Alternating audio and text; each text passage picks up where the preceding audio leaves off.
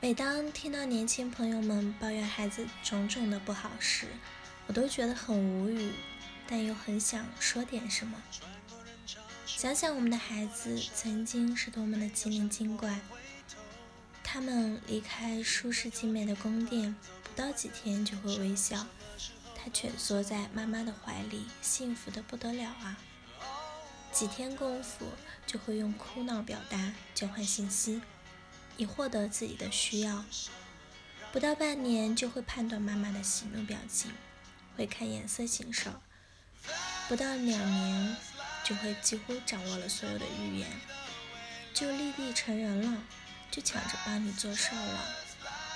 那时是多么的尽如人意的孩子，与正常的同龄孩子没什么差距，怎么就越来越不如意了呢？当然，父母们曾经也很了不起，因为充满了欣赏和激励的爱，使孩子才发展的如此迅速，如此美好。同样是孩子，没有父母的赏识关爱，就大大的不行了。如曾经报道过的狼孩，七八岁还不会说话呢，更不用说发展什么智慧了。所以这不如意，该反思的是我们大人。看看随着孩子长大，我们还有很多多少欣赏，多少倾听，多少耐心。还记得孩子第一声爸爸妈妈吗？那甜甜的味道，让每位父母无不欣喜。这就是正性强化。其实他根本不知道这个声音的意义，但把这个声音。和你的欣喜赞赏起来，建立起了连接，于是就反复重复这个声音，于是就巩固了，理解了这个声音和意义。如此，孩子的举动不断让我们兴奋、称赞，他的心智也就迅速的成长。会做的事儿越来越多，但我们又给了多少肯定和赞赏？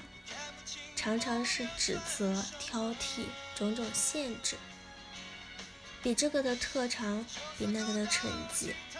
小小年纪竟压力重重，孩子成长了，背负了家长面子的蜗牛。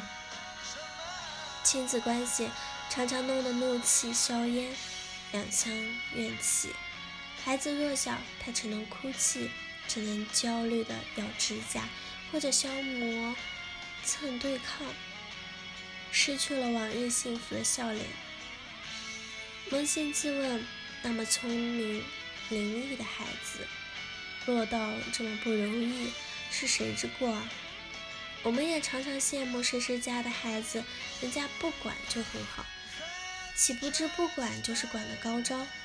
好的关系胜过好的教育，有效比有理更重要。请做了家长的朋友们记得。每一个生命都是一朵花，花期有限，花式不同，但总是要放开放的。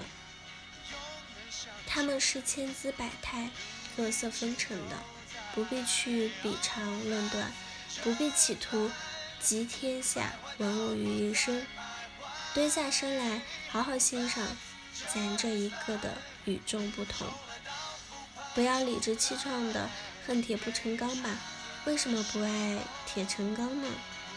太功利，太浮躁，我们太等不及百炼成钢了，总想不炼成钢，甚至拔苗助长。孩子哪敢膝下承欢呢？大家知道，朱元璋朱元璋啊，五岁的时候才会说话，并没有影响他做开朝皇帝。爱迪生也曾被学校开除，妈妈的坦坦然接受啊，使他成为了顶级发明巨星。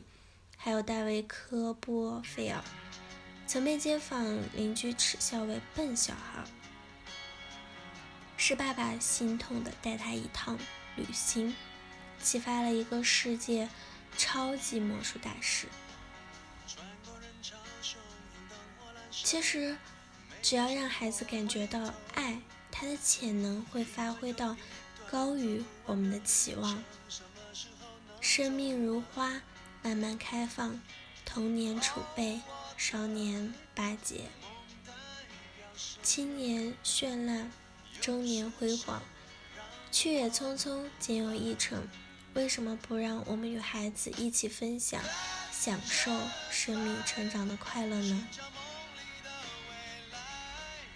让我们耐下心来，静静的等待花开吧。好了，以上就是今天的节目内容了。咨询请加微信 jlct 八零零幺，或者关注微信公众号“甘露春天微课堂”，收听更多内容。感谢您的收听，我是 c e l i n e 我们下期节目再见。